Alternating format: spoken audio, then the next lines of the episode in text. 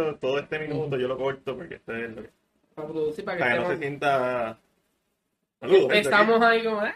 Saludos, gente. Aquí Matías Rodríguez de Cine PR para traerle una nueva edición de Cine PR. Presenta el resumen de la semana. Number 13. Aquí, como siempre, me acompaña Angelo. y tenemos un invitado especial, el creador de Cine PR, Chris Chris G. Ruiz Class. La clase con clase. Este episodio se llena de clases con nuestro querido Chris. Vamos a comenzar como siempre con lo que vimos esta semana. Ángelo, tú y yo vimos un par de películas juntas. Yo después vi unas que otras que tú no has visto. Comenzamos con la sorpresa del año, en mi opinión.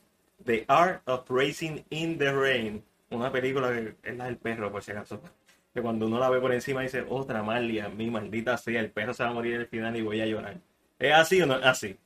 La verdad, la verdad, mira, esta fue la sorpresa del año. Eh, fui con, no fui con expectativas, Con dije, ninguna. una película de un perro, son productores de Morley and Me, sé que puede decir que lloré en algún momento, pero no esperaba que la película fuera lo que fue. Siempre he dicho a Matías y se lo he mencionado muchas veces que lo mejor que tiene es el libreto. El libreto está en la madre. Para mí el libreto es lo que hace el delivery El- completo, la voz de la voz del perro, eh, dando unas líneas específicas. Eh, Sí, no, eh, eh, es la historia de la vida de este perro, pero realmente es la historia de estos humanos a través de los ojos del perro.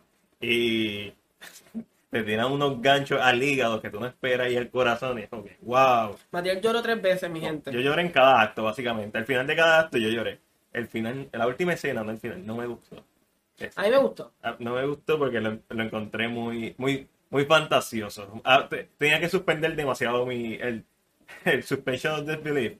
Era, era demasiado en esa parte. Sin embargo, una de mis películas favoritas del año, creo que va a entrar en mi lista de mejores 10 películas del año al momento. También vimos The Kitchen, La cocina. la cocina, que se llama así porque ¿verdad? la trama se desarrolla en Hell's Kitchen en los años 70, finales de los 70, también porque un doble sentido de que las mujeres pertenecen a la cocina, pero como están en Hell's Kitchen, como que no, nosotros vamos, nosotros somos las que pertenecemos a la cocina, pues vamos a controlar toda esta área. Y son estas mujeres de mafiosos, estas tres esposas, sus esposos, son mafiosos que dan arrestados y ellas se hacen cargo del negocio de la familia, que es el crimen, la corrupción, la mafia. Y Es estaba una, una adaptación de un cómic, ¿verdad? correcto, el cómic del mismo nombre de Vertigo, que es una división de DC. Ex vértigo, porque bendito ya Ya, desapareció. Y si tenían break, Vertigo es donde trae The Preacher, eh, Watchmen. Watchmen, ah, estos cómics que son más oscuros, para un público más adulto quizás. Y eh, si esta fue la última película que van a hacer de Vertigo, siento una gran pena. Ángel, cuando se terminó la película que yo te dije, ¿Qué no te gustó? no me gustó. Para nada. Perdí mi tiempo. Lo siento. Y eh, a diferencia de, de Art of in the Rain, yo tenía expectativas para esta. Y a lo mejor aquí... Como siempre pasa, mi gente, en una película de DC siempre tenemos expectativas y siempre las dejan caer. Ah, uh, golpe bajo. Este, no, porque yo no la estoy viendo como una película de DC. Yo realmente la fui a ver como una película de DC porque sí conozco el cómic. Eh, claro, hay uno, es diferente en varios aspectos. eh, pero sí la estoy viendo a base de que lo que es el cómic originalmente. Yo no la, yo me la pude disfrutar. Yo pienso que yo me desconecté completamente de, eh, al verla. Sí en- le encuentro que hay unas cositas en cuanto a, a cómo está escrita y no sé si si- tiene una, tiene unas cosas que, que fallan, Es la dirección. pero me la pude disfrutar. Como que fue La directora fue quien escribió el guion. Tengo entendido, yo sé que es la directora, eh, ella, ella, es la guionista de, de, Straight Outta Compton. También es la guionista de... Ah, la película que hizo antes, se me olvidó, yo lo mencioné en el review. Eh, ah, de World Trade Center. Y como guionista, es excelente. Como- está haciendo su primera película, como su debut, su ópera prima como directora. Para mí le quedó muy grande. ¿Por qué? Mira, Sí, fue escrita y dirigida por Andrea Berno. que es la, mi- que es la directora, y siento que el hecho de que es la escritora que está en ella, la guionista que está en ella, se apoderó de ciertos momentos de la historia que debieron estar cortados. Toda la- todo el arco de historia de la mamá, de el personaje de Tiffany Haddish, yo lo entiendo, pero realmente no aporta nada a la historia en general. Ah, que ella es mala, eso lo, lo iban a ver cuando, spoiler cuando ¿verdad? Lo, lo que pasa, tú sabes, la escena que a ti te gustó. Está en la madre, y además yo no puedo dejar de ver a Tiffany Haddish como Tiffany Haddish, ella todavía a mí no me convence como actriz. He, escuchado, he visto varios de sus trabajos, la he escuchado, la escuché en Angry Birds, y es, ah, Tiffany Haddish. Inmediatamente la escuché, ah, no, está Tiffany Haddish haciendo de Tiffany Haddish. No me convence como actriz en estos momentos aún. Yo vi eh, Trip, eh, Your Trip, o Trip, whatever, Sí, Girls Trip. Your Trip. Y me gustó esa película, pero en esa película se prestaba para que ella fuera Tiffany Haddish. Porque eran de amigas y cada cual tenía su personalidad. Era una comedia. Y es más fácil aceptarlo. Sin embargo, en The Kitchen, creo que Elizabeth Moss fue malgastada. A pesar de que, super, de que ella actuó brutal. O sea, la- los actores actuaron brutal. Para mí la dirección es una leña. Para mí esta es una de las películas peor dirigidas que yo he visto en el año.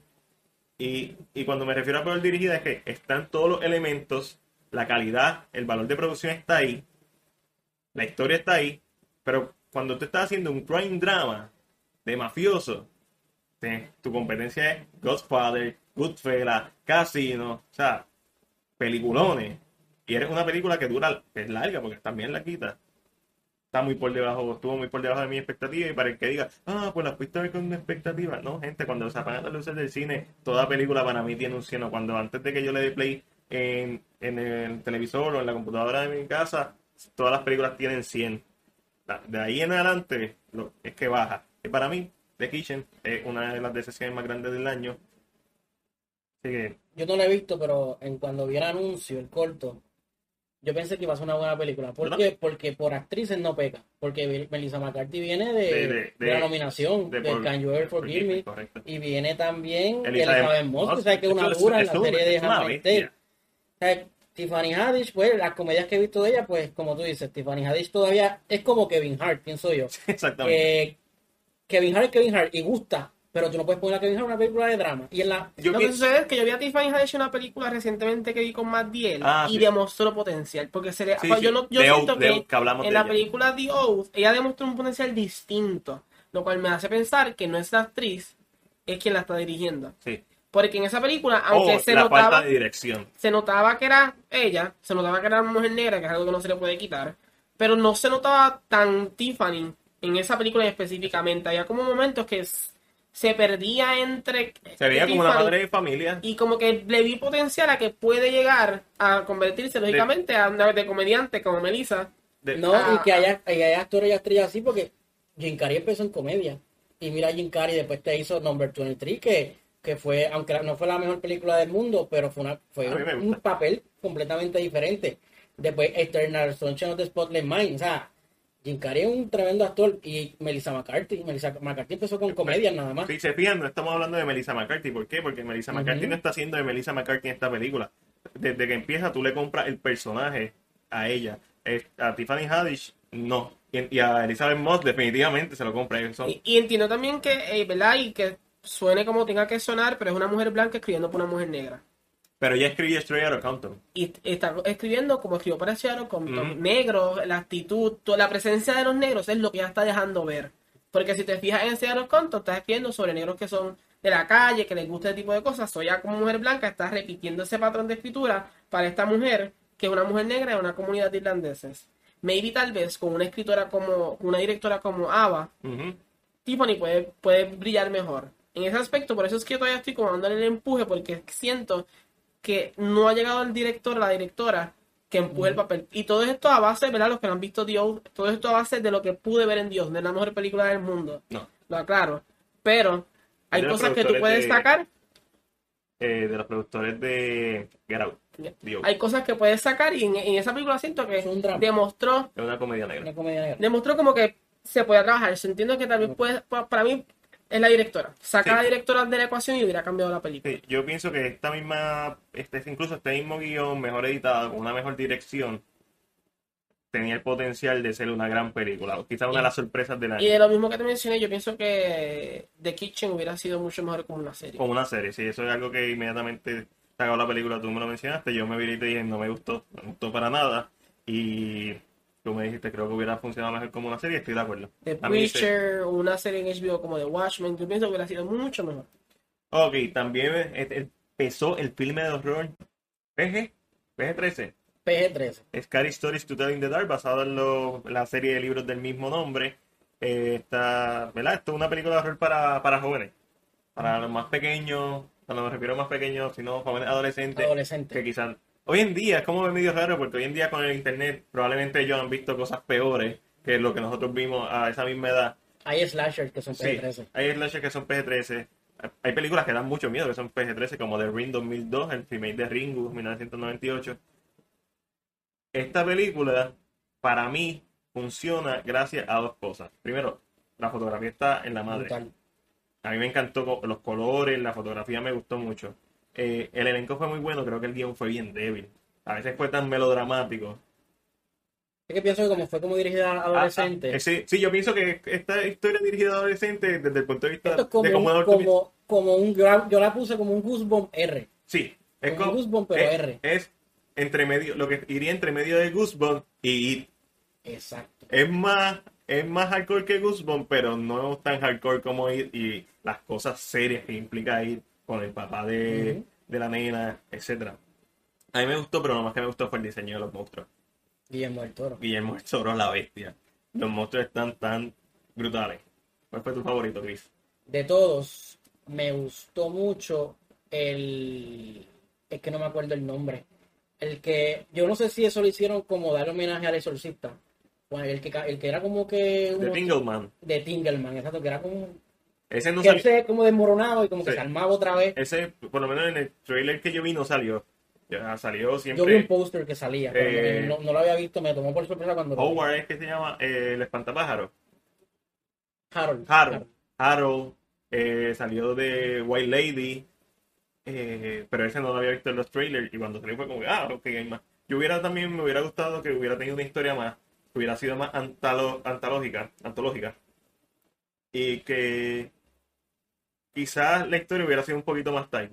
Quizás que el último segmento hubiera sido todo en, en la, en la historia de la nena. O sea, que está en el.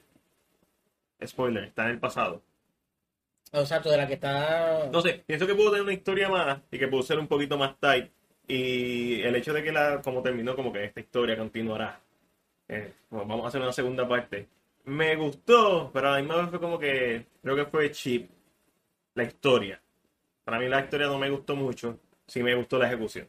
A mí no me tomó por sorpresa que tuviera una secuela, porque si a Guzmán le hicieron una secuela No, a pero esta eso- película. Entonces, lo bueno, a mí me gustó mucho la dirección. La dirección es Andre Obredal, Troll Hunter Troll Hunter, y Troll Hunter eh, está en la The madre, Autopsy of Jane Doe, que, que también me gusta mucho. son excelentes películas. Pero sí me gustó la película, me gustó la película mucho. Entonces, eh, después de esto, el sábado, Ángel y yo, el sábado pasado, y no me refiero al sábado,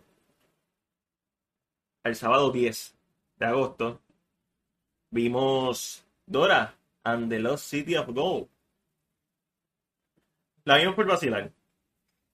Y la vimos, pero a pesar de que la vimos con va- para vacilar, lo mismo, cuando una película empieza tiene 100 una vez la película estableció su tono en los primeros, en el primer minuto básicamente, no tuvimos problemas porque la película va dirigido para niños, va dirigido para los mismos niños que fue dirigida Dora cuando empezó en el 1999. Digo, el piloto fue en 1999 y la serie empezó en el Ujú. 2000 como tal. Pero va dirigido a ese público, al público joven y funciona.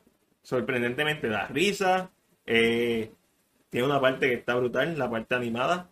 El que la haya visto sabe cuál es. Está en la madre. Tiene aventura, tiene trampa. eh, Indiana Jones, Uncharted, Tomb Raider, Pero para niños. pero para niños. Súper, súper para niños. Y Isabel Moner en la madre.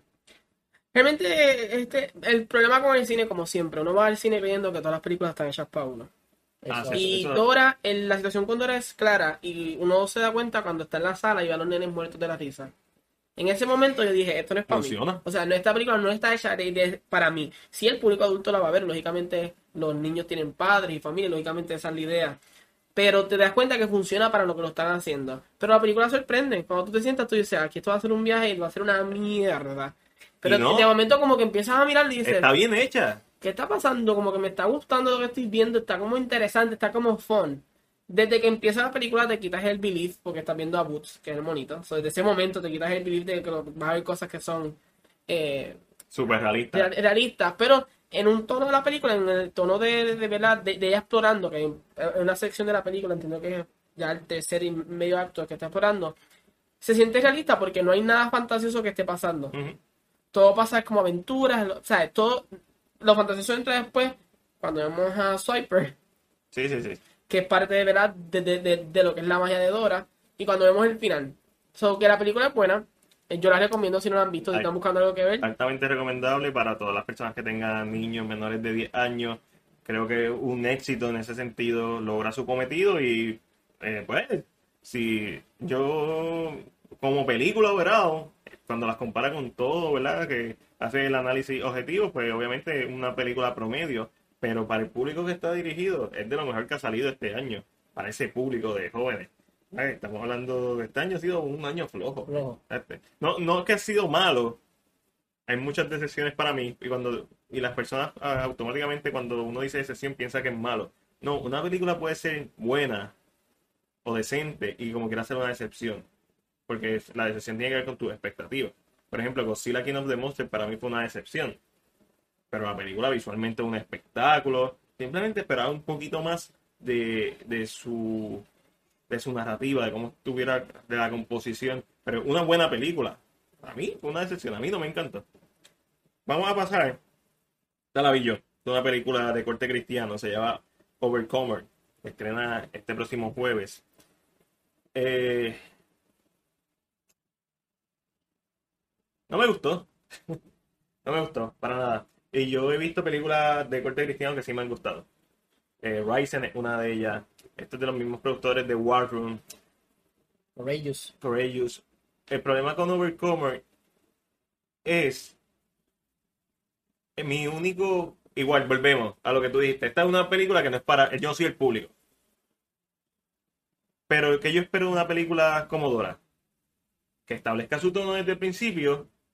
Y, ok, estableciste que eres para niños. Y que lo mantenga. Y que sea humor para niños. Y que tenga aventura y que tenga exploración. Dora tiene todo eso. Perfecto. Dora para mí es la mejor versión posible live action que se pueda hacer de Dora. Que eso sea una A+, no. Para mí es una C como quiera, como película. Pero si fuera la mejor versión, ah, una A+. Overcomer, una película de corte cristiano, yo lo único que espero es que tenga un buen mensaje. Así, un buen mensaje. Lo tiene. La ejecución de ese mensaje para mí no, no, no me satisface. ¿Cómo se sintieron las monjitas? Las monjitas que estaban en la sala, muy calladas, muy recatadas, muy bien portadas. Este, pero cuando tú tienes un personaje bien difícil de hacer esto. Tú sabes lo que dicen de, de los superhéroes, que es lo más interesante de un superhéroe. El villano. ¿Verdad? Porque el villano suele tener más, suele, ser- suele tener más fallas. Pero tú sí puedes hacer una historia de un superhéroe, de un personaje protagónico, que, que, que sea básicamente todo bueno, 100% bueno y que sea interesante. En este caso, el protagonista es este papá, hombre de familia, esposo, eh, coach del equipo de baloncesto, su hijo es parte del equipo de baloncesto, maestro de historia, y, y por pasar algo en el pueblo que ah, despidan a un montón de personas y muchos estudiantes bajan la matrícula, y básicamente su equipo de baloncesto que estuvo en segundo lugar el, el año ¿verdad? en que empezó la película, o mejor dicho, el año antes de que empiece la película, ahora que van este año, que creen que pueden ganar, la mayor posibilidad que tienen para ganar, su equipo se desmantela y como básicamente necesita, necesita trabajar, pues lo ponen de coach el del equipo de Pisticampo, que solamente tiene un miembro. Es una niña asmática, la corredora de Pisticampo, que es cleptómana, que roba. Y, y a mitad de película deja de ser el protagonista y la nena se convierte en la protagonista.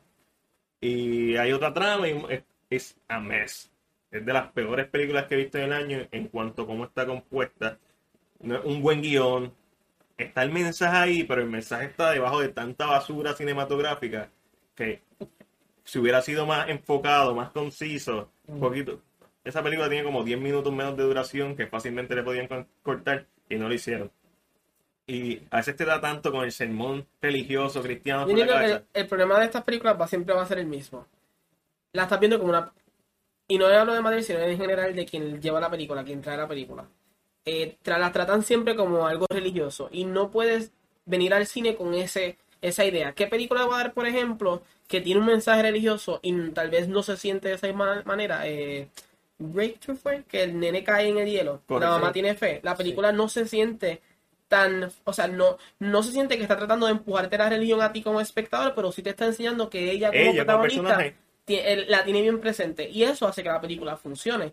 Al hecho de tú tratar de poner el mensaje a Sí, de momento corta la escena y está esta persona y empieza a hablarle de, de tal eh, verso de la Biblia, como que léete esto, y la película para totalmente para clavarte ese mensaje que no tiene nada de malo en la vida personal de cada cual, pero en una película que de momento pare en la historia, el flujo narrativo se pare, de cantazo, de golpe, un personaje que que lo que había salido era dos veces, un personaje terciario, básicamente, y de momento le den este protagonismo, es como que fuck off, o sea, que ahí es que yo entiendo que ahí es donde falla, Falla. porque están tratando de, Ah, de entonces, impulsarlo. lo más brutal de la película es que el protagonista, el que tú piensas que va a ser el protagonista, que es un, mon- un tipo básicamente virtualmente perfecto, buena persona, buen marido, buen padre, buen maestro, buen coach.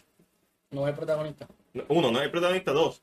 Es interesante verlo porque le están pasando tantas cosas y él sigue, y sí, flaquea, pero nunca, nunca a un nivel. Re- Realmente él es el overcomer de la película, porque si les pasan cosas él sigue, sigue adelante. Eso es, pensarías que él, debería ser protagonista. Correcto, pero no, él no, él no es Overcomer. Él a, a mitad de película cambia. Pero no, lo interesante es que un personaje que es tan bueno normalmente no está interesante. Pero el actor logra que sea interesante y creo que fue un buen casting.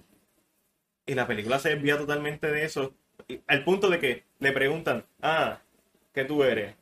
Una buena persona, buen marido, un buen esposo. Y si no tuviera eso, pues soy un buen maestro, va, va. Y si no tuviera eso, pues soy va, va, va, soy este, esto. Y, y si no tuviera eso, ah, pues soy un buen cristiano. Le dicen, ah, tiene, a ese es el actor Alex Kendrick, tiene a, a tu, ¿verdad? A tu fe muy por debajo.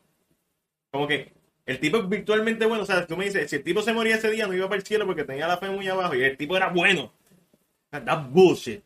My man, that's fucking bullshit. En otras palabras, las películas cristianas a veces son unas mierdas. Sí. Perdón, de verdad, no, eh, pero es, es el problema. El problema está en querer traer, poner por encima Así del drama, la narrativa, En que- por, por en querer poner la en religión. querer adobarte con, con eso. No, Si la- queremos una buena película, la que le yo, yo puedo, esta misma película, yo puedo imaginar una versión mejor. Esta, esta es la película que te ponen en son en el- la iglesia de los domingos cuando los niños Ah. mira el pastor está dando un sermón Sí, vamos a ponerle porque- esto a los nenes Si no, si no estoy, ves, si mal no recuerdo, el director es ese Alex Kendrick. Él es director y escritor, pero también él es pastor. O sea que ahí tú ves que es diferente en Breakthrough, que tú ves que cogieron actores conocidos. Ujú. y, Y- realmente el mensaje estaba en la película Exacto, pero no estaba es en los es diferente. Y todas esas películas, War Room, Courageous, Facing the Giants, son películas que tienen ese estilo. Y el estilo mientras siga vendiendo porque No, no, definitivamente. no, de- su público y obviamente las personas de, ¿verdad? Que no, no creo que nadie religioso escuche este podcast. Este, pero si alguien me está escuchando, no, vaya a verla. Y, pero si vamos a hablar estrictamente cinematográficamente como un cinéfilo y lo único que tú esperas de una película cristiana es que tenga un buen mensaje, la película lo tiene, pero está cubierto de muchas fallas técnicas y narrativas. Entonces, que yo, tu película puede tener fallas técnicas, pero si tiene una falla narrativa, yo te voy a crucificar. Y crucificar está Overcomer, la reseña viene pronto oficial. Este, tuve la oportunidad de ver Ready or Not, el filme humor negro, horror, al que le el- si viste Your Next 2011, te va a encantar. Tiene una pizca de Cabin in the Woods, que mucha gente no le gustó Cabin in the Woods porque pensaban que iba a ser, a una película de horror y una película de humor negro. Ready or Not es una película de humor negro con momentos de horror y gore. So, para que vayan preparados a lo que van a ver. La están vendiendo como una película de horror full, pero el trailer se nota que tiene humor. Cuando el tipo está en YouTube, cuando la tipa, pues, el que la vio sabe, el que vio el trailer lo sabe. Eh, me encantó. Una de mis favoritas del año. No top 5, pero sí top 10. sorpresa. No, porque yo la vi y dije, ah, esto es exactamente el trailer. Ok. Fun. Horror, fun. Pero la, la describirás como una de las sorpresas del año. Es que Porque obviamente nadie conocía esa película. O sea, eso salió de la nada para, mí, y. para mí una sorpresa es The Hour of Racing in the Rain. Una película que yo vi el trailer y dije, ah, esta otra Marley en mí. Y cuando la vi me dio un gancho. Esta película, cuando yo vi el trailer, a mí me encantó el trailer. Yo, ah, uh, y la película es exactamente lo que yo esperaba que fuera. y un poquito más. Así que no fue no es una sorpresa, pero está, está entre mis mejores del año. ¿Sí? Eh, Ustedes la van a ver más adelante esta semana, así que espero leer tu reseña, Chris. Espero hablar contigo la semana que viene, Ángel, sobre la película. Eh, también vi Angry Birds el mismo día que vi Ready or Not, Angry Birds 2. No, papá, estás en Ah, toa. Uh, Esta semana, semana te fuiste de matiné. no, y me falta una que no escribí aquí que se me había olvidado que había, pues, que había visto. Batman Hush. Esa podemos hablar, Ángel. Este, vi Angry Birds 2. Tengo que volver a ver la 1, porque he escuchado muchas críticas eh, que dicen que la 2 es mejor que la 1, y para mí no lo es. Para mí la 2 es una continuación competente de la 1 en cuanto al arco de historia de los personajes, pero utilizaron este mismo gimmick de Ice Age con Scrap, de que de momento la historia para para mostrarte el side story de estos, en este caso tres avecitas que están buscando unos huevos que perdieron.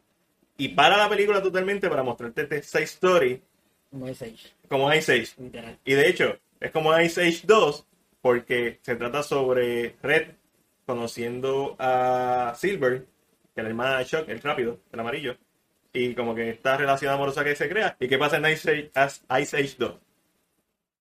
El mamut conoce a la mamut. Ujú. Se me olvidó cómo se llama el mamut, por cierto. Este, bueno, yo me recuerdo de sí solamente en Ice Age. Este, así que, el perezoso. Y, cuando, y en medio de la reseña, cuando la estoy grabando, me doy cuenta de que es exactamente la misma película.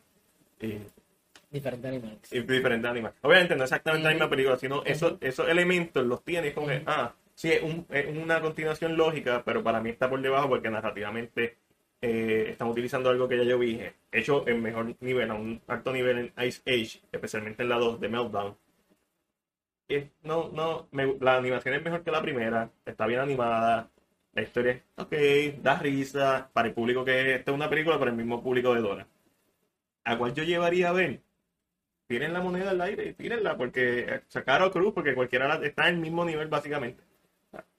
Son películas competentemente hechas al público que van dirigidas. Y si un adulto la ve no se va no se va a aburrir. Y también como mencioné vi Batman Hush estaba loco por ver Batman Hush a mí es uno de mis eh, novelas gráficas favoritas eh, dibujada por Jim Lee la bestia eh, Joseph Love eh, Love el, el escritor si no me equivoco no sé quién es el colorista, sorry. Esa es parte importante de los cómics. Es diferente el cómic, obviamente una adaptación igual que Gotham by Gaslight, que es diferente. Para el que no sepa, como Chris, que yo sé que no sabe, me está mirando con claro. Batman Hush es esta historia de, obviamente, de Batman, pero se trata mucho en la película de su relación con Catwoman. Es un Batman ya varios años dentro de su carrera, ya Robin es Nightwing, Damian, en este caso, como este Batman es parte de la continuidad del universo de películas animadas de DC, eh, Damian está, Damian Wayne, que es el hijo de Bruce Wayne y Talia al Ghul, ya es Robin, están los Teen Titans. Pero es esta, este momento en la vida de Batman en donde él y como que dicen, llevamos haciendo esto muchos años, vamos a, dar, vamos a darnos un break. Y mientras está esta relación amorosa entre ellos dos, está este nuevo villano que se llama Hush, manejando como Master of Puppet a todo el mundo. Y eso incluye a Bane, Poison Ivy, eh, The Riddler, este. Hay, hay muchos personajes en esta, en esta película. Pero el foco es la relación entre Batman y Catwoman y cómo ellos quieren estar juntos y no pueden estar. Y el cómic es bien diferente, bien brutal. Y el twist que le dan también está basado en los cómics y está en la madre también. Eh, No, no es un twist que se siente forzado. no. Que es lo más malo que a veces pasa con este tipo de cosas. Pero el- sucede y como que dice, oh, ¿Tuviste Gotham by Gaslight? no, Gotham, no la he visto. Porque Pero Hush la pude ver y el twist como que dice, oh, oh. ve- verlo por dos razones. La animación de Gotham by Gaslight es mejor. Uno. Dos. eh, Gotham by Gaslight trata de eh, un what if escenario en donde Batman está básicamente peleando contra eh, Jack the Ripper. En Gotham by Gaslight es Jack the Ripper, en la novela. En la película no es Jack the Ripper. Jack the Ripper es alguien de los cómics. Ok, ok, está- es- son Hay- twists cono- ya son, Sí, es como conocidos. sí, sí. Sí, le están dando unos, unos saborcitos a estas películas originales. Me gustó mucho. Pienso que hicieron un gran trabajo narrativo. Pienso que el trabajo de los backgrounds ah, yo sé que esto es una película directa a DVD y eso obviamente le corta. Pero, y realmente como es- es- también estas películas salen mucho para el fanático. exacto. El que es bien fanático porque están saliendo como que sin ningún tipo de un poquito de promoción y salen Hay, eh, hay par de líneas que. como Bloodlines que viene ahora, de- todas salen como para Sí, sí. Hay par de líneas del cómic que me hubiera gustado que hubieran estado. Y pienso que son icónicas. Eh, hay muchas que están. Eh, pienso que la parte de Punchline, Punchline, para que no sabe el título de uno de los issues de esta novela gráfica, que es Batman, básicamente el issue es 24 páginas de Batman dándole una pela al Joker. Pero mientras le está dando una pela, está recordando todo lo que ha hecho el Joker. Yo pienso que eso hubiera sido mejor ejecutado si hubiera, estuvieran esos flashbacks. También eh, Good Boys. Pues yo fui el que vi Good Boys. La película, obviamente, tú vas a esperar. ¿Qué tú esperas de ese Rogen? Eh, cuando yo vi, esperaba una película Jaicorosa R con niños. Superbad, Neighbor. Mm, Trataron de imitar Superbad. Son tres muchas, tres, tres nenes, son tres niños. Yo creo que en la película lo que ellos tienen, yo creo que en ninguno. Son de sexto grado. Sí, de sexto grado. Y ahí lo que falló es la dirección. ¿Tú crees que fue yo la diré? Sí, ahí falla la dirección, no supieron. ¿No hay un mal Loving en la película? No, Ah, sí, no hay ok. un McLovin en la película. Literalmente lo mejor de la película es lo que sale en los anuncios. Y te vas a reír pares de veces. Porque obviamente tú no esperas que un niño ¿Es R porque hablan malo solamente y porque hay referencias sexuales? es R por referencias sexuales. Que están en los trailers, en los Red Sí, trailers. sí. Pero en los trailers está lo peor de la película en realidad. Mal marketing, entonces, señoras y señores, mal marketing. Este. También tengo que alguien vio por aquí las chicas del cable. Vi las chicas del cable, hermano. Chris, ¿viste la chica de Vi cable? las chicas del cable. Yo pensaba cuando yo, cuando yo, a mí me recomendó la película de las chicas del, la, la serie Las chicas del cable. Yo, yo no voy a ver eso, eso es que, ¿pero qué? Eso es de Televisa. Eso es una novela. Y yo no, Cristian, verla, me la recomendaron y la vi. Eh, no, mentira, no me la recomendaron. Hillary me dijo, pon las chicas del cable, Cristian. Y yo puse las chicas del cable y ese primer episodio me quedó pegado. Ya, ya el otro día ya estaba por el tercer season. Ah, diablo. Vi- Eso vengo es que es muy buena, es muy buena. Eh, yo, ¿De no qué soy, trata? yo no soy, yo no soy como tú, que sabe los años. Es España, pero no sé en qué años son. En 1920. 1920. Ya, o Pues- sea, ahí ya está existía el teléfono, pero me imagino que eso es de telecomunicaciones, por eso son las chicas del cable. Eso es así. Ok. Las chicas Makes del sense. cable, sí. Eh, ¿De qué trata? Eh, no te puedo, obviamente, Sin spoilers, sí. La premisa la premisa... eh, son chicas. primer- obviamente es como, como las chicas, eh, el primer season por lo menos, es como ellas pueden, ellas están siendo eh, victimizadas obviamente por los hombres. O sea que hay un Sí, un los años 20. patriarcado. Entonces, el primer season trata como eso, de mujeres tratando de Salir. hacia adelante. Ya el del segundo en adelante las cosas van cambiando, el tercero, cada season tiene un tema en particular. Ok. Cada season tiene un tema Eso en está particular. chévere. Pero está muy buena la serie. Y también tengo que por aquí vieron Till Death Do Us Apart. Sí, eh, eso es una serie antológica. Es como la respuesta de Black Mirror, pero de, de, de China. Nice. Sí, eh, los cómics, los cómics, no, perdóname, los, los cortometrajes son historias hechas por Mirror Vision. Eso es una, una compañía china que se encargan de hacer historias, eh, tipo creepypasta, Ok. por así decir algo. Nice. Y ahora Netflix pues tiene los derechos de hacer ese tipo de series. Ay, tú sigues, tú, has- tú sigues Creepypasta. ¿Has leído, has escuchado Creepypasta? No, y por el nombre no me interesa Eso, de ahí donde sale Slenderman. Slenderman. No, gracias, Este- muchas gracias. Mi gente, me despido del podcast en estos momentos. ¿Te da miedo eso? Le tengo miedo a Slenderman, mucho miedo. Matías sabe que le tengo mucho miedo a Slenderman. Yo Pues creo por eso película, fue que la película para que te rías. No, Yo creo que tú ves Slenderman y le pierdes miedo a Slenderman. ¿tú crees? Ah, ah, Yo jugué el juego y casi muero No, un ataque del corazón. Me dio un ataque el juego de. Slenderman. Yo no pude dormir esa noche. Le tengo mucho miedo. so, no, no voy a entrar a Creepypasta. No, ni, ni por chiste, ni por ni por ni por Jeff the Killer, yo creo que está ahí. nada, no, que nada. Vamos a parar. para, que no sepa, básicamente son estas historias hechas eh, en la era del internet que se han hecho famosas, que son como las leyendas urbanas, pero del internet, pero son, se sabe que son escritas por fanáticos. Esos son creepypasta. No. Este, vamos a pasar a la serie. ya buscaste, viste a Jeff the Killer, etcétera. También me imagino que ahí es que salen los SCP. ¿Sabes qué son los SCP? No, no, y sí, me lo contaste una vez y no vamos a ver el ¿Sabes qué tema. El próximo tema son series. Con- Este Container Bridge. Eh, hay un juego, enseñale un, un No SCP. quiero. Son SCP Tengo mucho miedo. Los SCP son. SCP es un Security Container Protocol. Eso es lo que significa. Ah, como una cámara de que graba. No, no, no, no. no. Eh, SCP es una organización, obviamente, Ah, ok, de, ficción. Este, sí. Eh, y esta organización, imagínate que Cabin in the Woods es eso.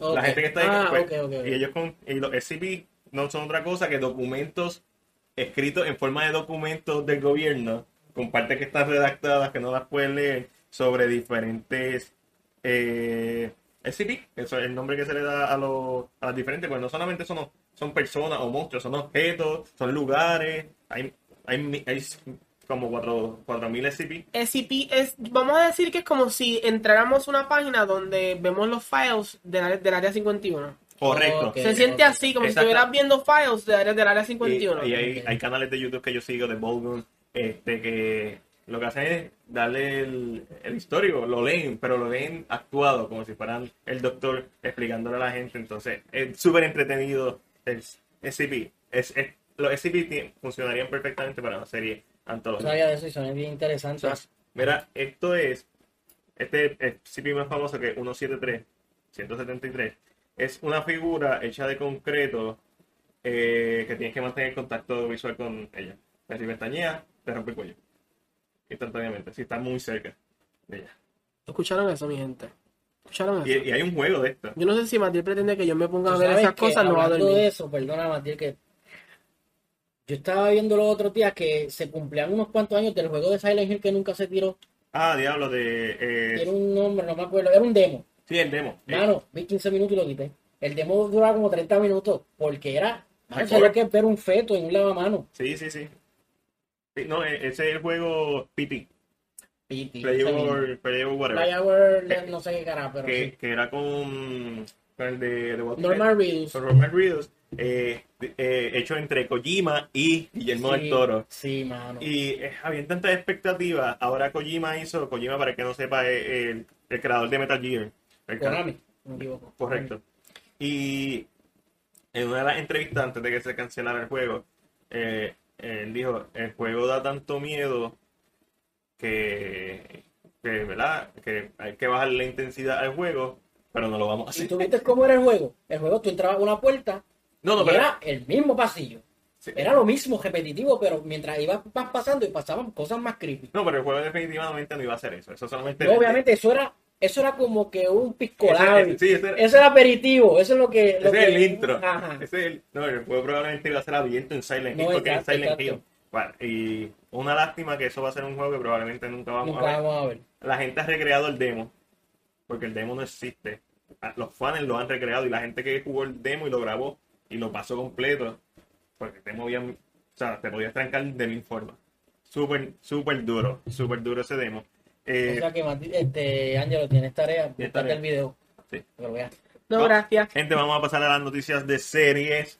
¿verdad? Esta semana no tenemos mucho de Netflix, así que vamos a cambiar la sección por series. Tenemos cuatro noticias de series. La primera es que Showtime se encuentra en desarrollo para una Serie de Halo. Halo. Estamos hablando de Halo Master Chief. Los fanáticos de los first person shooter y del Xbox saben exactamente lo que estamos diciendo. También Amazon se encuentra en desarrollo de una serie basada en la película Event Horizon, dirigida por, por Paul S. W. Anderson, ¿verdad? Es el director de Resident Evil y esposo de Mila Djokovic. Me encanta esta película, yo la tengo en DVD. A mí me gusta mucho. No es una gran película, es una película que se ha convertido en una de culto. Es como si mezclara Hellraiser con Alien. Y eso lo digo todo, ¿verdad? Para el que sepa de horror. FX va a ser American Crime Story Impeachment. Al revés. Impeachment, American Crime ya, Story. misma mierda. Este, No es lo mismo.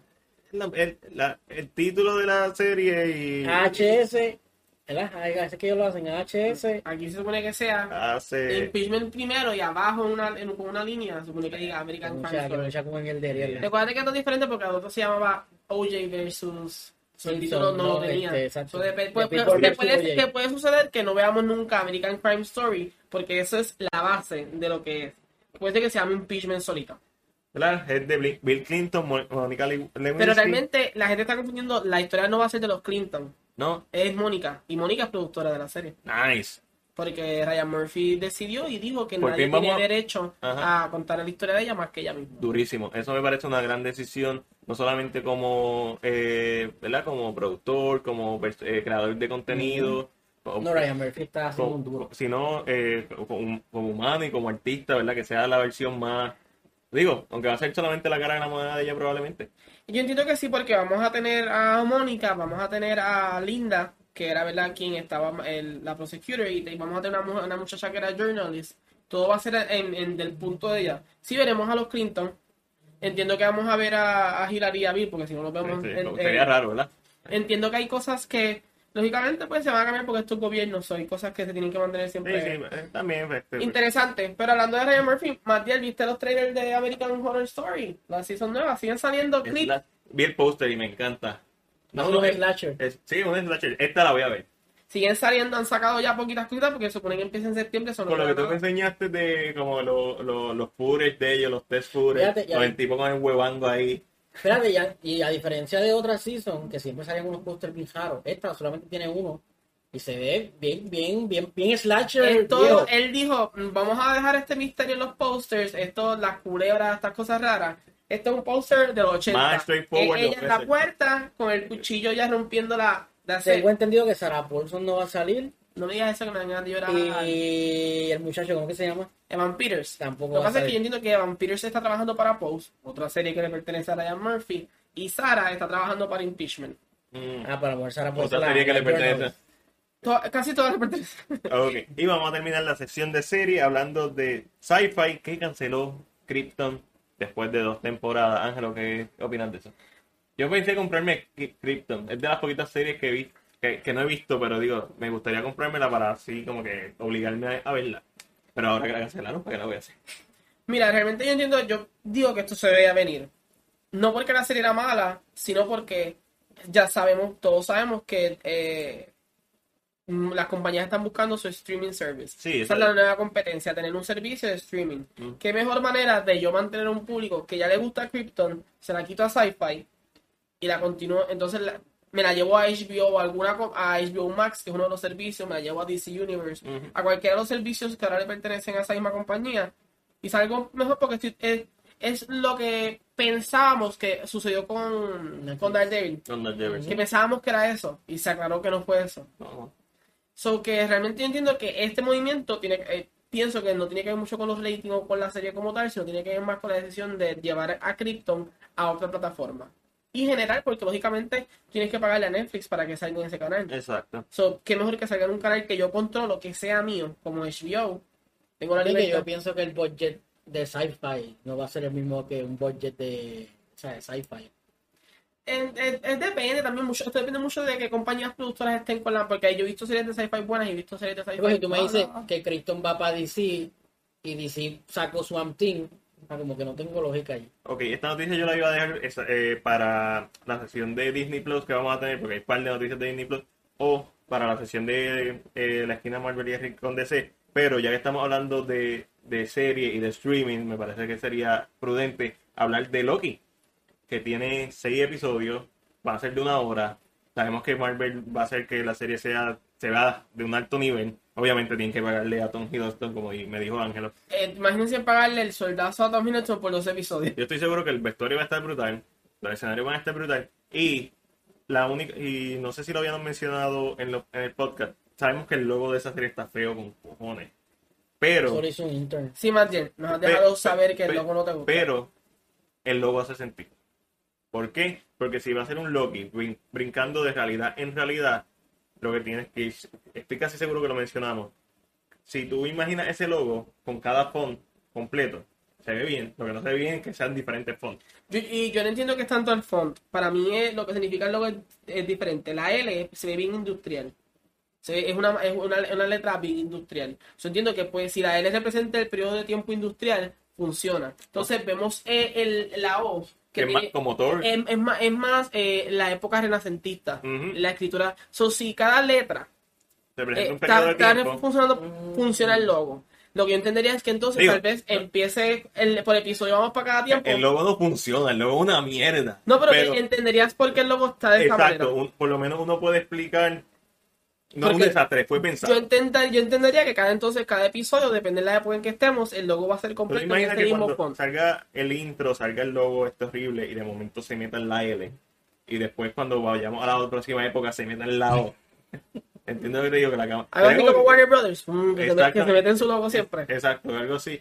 Entonces sería como que, ah, ok. En, I mean, en, el- este- en el momento en que estamos, yo creo que Marvel Studios ya no está tomando decisiones como que Eh, yo no sin pensarlo preocupado. mucho. No, pero Yo tampoco entiendo que estoy este logo tiene mucho que ver con lo que la serie va a traer. Sí. Hay que ver. Eh, como mencionaba Matriz, son solamente seis episodios. Entiendo que va a ser muy bueno, pero claro, esto, esto, esta serie está hecha para impulsar el universo. Yo no esperaba para nada que fueran más de 10 episodios. so, yo lo que quiero No, ver es, tampoco. yo prefiero pocos episodios de alta calidad que 8 o 10 episodios y que se tenga que cortar el budget y que la historia se... Sí, y si te das cuenta, Netflix ahora mismo lo que te está tirando a la serie original de ellos son 8. sí, sí. No pasan de 8. Es que eso- 8 todo. Y eso está bien. Eh, entonces, vamos a la sección de películas. Vamos a hablar de películas, lo que me gusta a mí. Comenzando porque Universal cancela el estreno de The Hunt. La semana antipasada, en el podcast pasado, hablamos de The Hunt. Casualmente, que vimos el trailer por primera vez y nos pareció que era de Hunger Game con The Purge, una mezcla, pero la cancelaron por los tiroteos que hubo. Y también, Ángelo, tú eres el que sabe mucho de esta noticia. Se rumora, se rumora eh, eh, que la película hablaba, esta, tenía un tema político a base de que eran conservativos y, libe- y liberales. Lógicamente, lo que está sucediendo en Estados Unidos con las matanzas, mucha gente está reclamando, ¿verdad? A, Trump como que a base de lo que están haciendo. So, pensaban que esto podía hacer un y podía impulsar algunas cositas o podía caerle mal a muchas personas. Por tal razón, ahora la película aparece cuando uno la busca en Google, aparece como Unreleased Movie. Estaba pautada para estrenar el 27 de septiembre de este año. Ya, ¿verdad? No tiene fecha de estreno. Yo entiendo que no va para el cine. En mi opinión es que no va a ir al cine. Yo, si la tiran, la tiran a- en enero o febrero, en el zapacón Yo del año. estaba leyendo una entrevista que le hicieron a Jason Bloom, el, direct- el productor, y él dice que si a él le dan por hacerla de nuevo, que la hace. O sea, si a mí me da la oportunidad de rehacer la película, la voy a hacer. Pero, obviamente, él dice que durante, que lo más que falló fue el marketing de la película. Sí, el marketing de la no- película nosotros, nos falló encon- completamente. nosotros nos encontramos con esa película de casualidad, básicamente.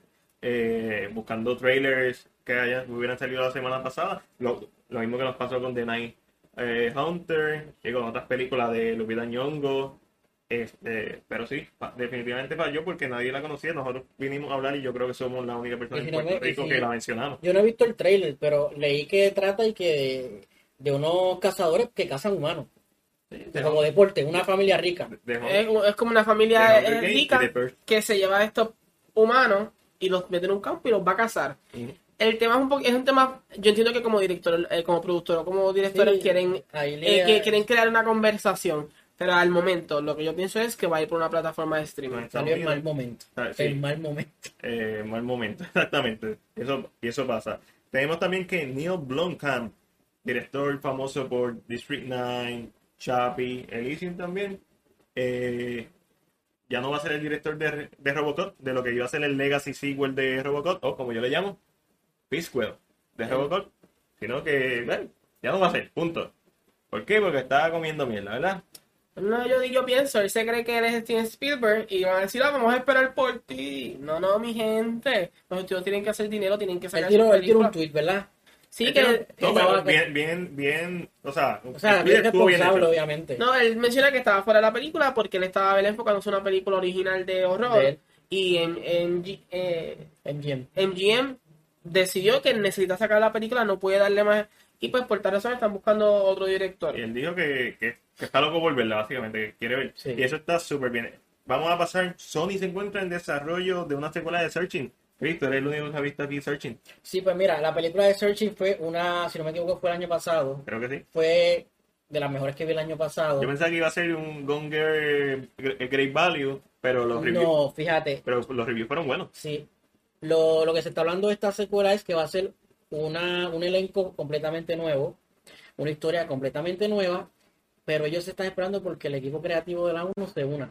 Mm. porque el equipo creativo fue el que le dio esa, esa innovación, porque la película todo es a base de, la- de una pantalla de, de una computadora. Ah, Todo no- a través de una no, no es pantalla. la primera película que se hace así, este Open Window de Elijah Wood, si no me equivoco. Eh, así hay eh, The Dent, eh, así también. Con Friend Un también. friend, así. también. O sea, esto es, es, eh, una práctica que no es innovadora, en el sentido de que no es la primera vez que lo hacen, pero siempre es entretenido verlo. Exacto. Eh, me parece me parece entretenido eso y si la película le fue bien y quieren exprimirle el jugo a la secuela mientras sea, tengan una buena historia Bueno, si lo hicieron con Friend tres veces ya, ¿no? si no me equivoco, ya van tres. De un Friend. un friend yo, nomás quedo yo creo. On Friend, On Friend, ah, no, Friend Dark Web es la segunda, ¿verdad? Van dos. lo que pasa es que estás confundiendo con Friend Request Request. Correcto. Que se llamaban, un dato curioso, ajá eh, On Friend se iba a llamar Friend Request y Friend Request iba a llamar On Friend. oh Y hay lugares donde las películas se llaman Nombres contrarios. eso es como con las películas de zombie en, en Italia en Night of the Living Dead 1968 se llama Zombie so la película Zombie italiana del 79 en Estados Unidos se conoce como Zombie 2 y en algunos lugares de Italia se conoce como Zombie 2 pero no es secuelas de, de Night of the Living Dead entonces eh, Dawn of the Dead que es la secuela de Night of the Living Dead tiene otro nombre Zombie 3 o algo así una estupidez así porque es un revuelo con los nombres Ay, va. tenemos Ay, que va. que ya el reboot de Candyman, producido por Jordan Peele, se encuentra en filmación. Candyman básicamente es una ¿La película... va a ver? No, Candyman Chris, una- pero si tú sabes que no me gustan las películas. es una película no, no, tienen que parar ya. Ustedes una- me. ¿Y viste quién va a ser el can- este Candyman? ¿Quién va a ser Candyman? El que hace, no es el nombre de él, el que hizo del el cabezón de, de Aquaman. ¿Cómo se llama? Ah, este, Black Manta. Black Manta. Sí, El tiene, tiene cara de Candyman. que no me acuerdo cómo se llama, él creo que también sale en un episodio de Black Mirror. no me. Sí. Este, no, no sabía. Eh, Candyman básicamente una película de amor, una historia de amor. Y creo que quieren que Tony Todd trabaje en ella. Que Sí, sería lo sí. mejor porque él es Candyman, él es el Candyman. Él es Candyman, se- se- él va a tener su cameo, eso es una forma de, ¿verdad? De, de homenajearlo y... Whatever. Y Jordan Peele va a ser el productor. Sí, correcto. Eso, si Jordan Peele fuera el director, quizás me, me motivaría más. Porque independientemente de lo que yo pensé de Oz, creo que como director y como mente, como creativo, Jordan Peele es una bestia. O sea, cuando tuve los Y eso sketches de es- comedia con... Eso es lo que te iba a decir, ver qué raro que una persona que lo que todo su tiempo, lo que tú lo has visto es conocido por comedia, y se tira Get Out y Oz. Ahora hay que ver con lo que viene ahora. también. Pero por eso, es, por eso es que es productor y no director de la película. So, esto, Exacto, eso, esto es exacto. como Spielberg, que de momento, o como James Cameron, que de momento producida por James Cameron y la película es una leña. O la película es buena porque es, es como que 50-50 el hecho de... O Nolan, Christopher Nolan. Eso me pasó a mí con District 9, Peter Jackson Present. Y yo, Peter Jackson, ya, pero obviamente la película me gustó, District 9, pero District 9 está es que el nombre está ahí para vender. Eh, sí, sí, ellos le pagan para que para utilizar el nombre. Ok, también tenemos que Doolittle va a ser el título de la película con Robert Downey Jr. basada en el personaje de Dr. Doolittle. La gente se le olvida que esto es un personaje de la ficción, que no fue eh, Eddie Murphy quien lo inventó. Importante, no sean antes de estar hablando M, hagan su research en Google. Hoy en día existe Google, es como que bien fácil no es- escribir una estupidez en las redes sociales. Pero lo preocupante es que el estreno va a ser en enero 17 del año que viene. Y ustedes saben que enero y febrero son los zapacones del En año. enero es cuando va la, la leña del año. La- Lo que apesta. Los meses más malos. ¿Tú crees que este eh, Universal esté tratando de cambiar la forma de, de ver el, el mes de enero? El cast no es. A mí, aunque un cast no dice mucho. Eh, ah, porque hay cast que son. Pero el cast no es. Yo vi que el cast de Dolittle estaba duro. Está Robert Downey Jr., Emma Thompson, Rami Malek, Octavia Spencer, eh, Ralph Fiennes. Yo digo, ¿cómo van a meter a tanta gente Una- en una, una- película? Ese es el que, el que, la- al que hablaba con los animales. Sí. Todos van a ser animales. Ok, Ah, son voces. ok. Una de dos. O confían mucho en que no van a tener competencia porque enero es una mierda. O no confían absolutamente nada en la película. Es que como es Robert Downey, yo creo que va a vender. algo. En, el, no en, el, vendió. en el momento. De George no vendió. Pero es que también no es lo mismo. De Josh puede tener a Robert Downey Jr., pero tú sabes que era un drama. Ves el trailer, esto es más Es de- con Robert Downey Jr. Que es Iron Man, mami, es Iron Man. Mm. So, cambia un poquito la, la tonalidad de la película por el hecho de que los niños ahora me los puedo llevar porque no se van a aburrir porque de George puede ser que me aburran los nenes o porque llegó a Fine Arts o, o- o llegó a cines más selectos, un ejemplo. Y tú dices, ok, conocemos el personaje, hay animales hablando, ¡uh, qué hecho- cool! Ay, Hay que ver el trailer. por qué se le fue nada más en pagarle a Robert Downey. Yo, creo que es de la, eh, yo creo que es de la misma compañía de él. Eh, es una de las casas productoras como Universal. Este. No, no me convence. Tengo que ver el trailer. El trailer me tiene que convencer. Si el trailer es una leña, voy a. También sale Tom Holland. Eh, si es una leña, pues ya voy a saber, o por lo menos ya voy a estar predispuesto a pensar de que la pusieron en enero. Pues esa película la están anunciando desde hace tiempo. Sí, y la de Pinocho también. Y con Robert Downey también. Eh, Pero entonces también Guillermo también, Guillermo del Toro tenía otro proyecto de Pinocho y que estaba un desastre, mi gente. Pero vamos a ver, esperamos lo mejor como siempre. El director es un director completamente, tal vez no muy conocido. Sus filmes son siempre un poquito Abandon, Siriana y Gold. Son filmes que Goles con Gol no le fue bien. Goles con Matthew McConaughey. Siriana, eso es aburrido. Ah, diablo, yo es una niña. él es el, el director. Abandon es la de Kerry, Kerry Holmes, yo creo, que es como un, un suspenso. Mm, Mala. Bueno, veremos a ver qué va a pasar. No me la- aseguro ese chavo, pero nada más tener a Robbie, ah, como siempre. No, eh, a lo Es mejor. como las películas que ponen a la roca, la ponen por una mierda de película, la película hace chavos, así que no me menos, Bay- sorprendería. menos Baywatch. Baywatch se fue por debajo. Qué triste. Y eso que tenía- También, también, sin camisa, no sé por qué a- se a- por debajo. Alessandra Son ese tipo de películas que no se pueden ir por debajo, nada más. ¿Tú ¿Sabes lo que es ver a Alessandra Daddario en traje de baño? Exacto. Eso no tú lo ves todo el tiempo, mi gente. Hay que Y apoyar ese y- tipo de, de Pues, cosas. En la pantalla grande, ¿verdad? Chris, ¿tuviste Baywatch en el cine? Yo no vi Baywatch. Ángel, ¿tuviste Baywatch en el cine? ¿Tú sí la viste? Yeah. Oh, yo pensaba que esto iba a es como- decir que esto no. es como un guilty, ¿ok? So, shh, no lo voy a decir. Yo la vi. Yo soy de los que apoyo que se enseñen más cuerpos en el cine. Ok, So, yo fui a ligarme a Zack, vamos a hablar claro. Está yo no fui esperando cortado. nada. Yo, ah, ya lo Zack. Y yo creo que desde que lo vi se me olvidó toda la película completa. Hablando de películas leña, Sci-Fi, ¿verdad? Que acaba de terminar su franquicia de Sharknado. Ahora nos va a traer, nos va a tirar con otro excremento en la cara y esta vez se llama Zombie Tile Wave. Y, tú- y como la están conociendo, este Fear the Surfing de... Ah, Oh, wow. a, a mí me gusta ese. Sí, no, y Fear está the en el trailer. Porque suena, Está en el trailer. suena de Walking Dead con Night of the Living Dead. Lo gracioso de todo esto es que ellos están tirando estas películas bien leñas, Pero están teniendo un movimiento en el público. Charnado tuvo cinco películas. Cinco. Cinco. Cinco películas. Y ya era expectativa la gente. No. Charnado, cinco. Dios. ¿Sabes que estas últimas se van en viajes en el tiempo? Están No, y sacaron una colección que creo que me la va a comprar. El la Creo. Y, y el protagonista de Charnado es el protagonista de esta, o sea que él es el, el duro de sci-fi. Esa es la cara de sci-fi. Es como que Sci-Fi dijo, vamos a aprovecharnos de la gente que le gusta las películas de culto, películas raras, B-movies, y vamos a explotar esto. Ángel, vamos a hacer un, un ejemplo hipotético. Vamos a poner que Sci-Fi sea quien tomó la decisión de cancelar Krypton. ¿Qué tú piensas de la decisión de cancelar Krypton y hacer una película como esta? Le sale más barata. Le sale más para Eso como mismo, eso es lo que negocio. iba a decir. Eh, eh, en cuanto a dinero le va a salir, porque lógicamente en los eh, Superman es un personaje un poquito más difícil, tienes que tocarlo con mucho más cuidado.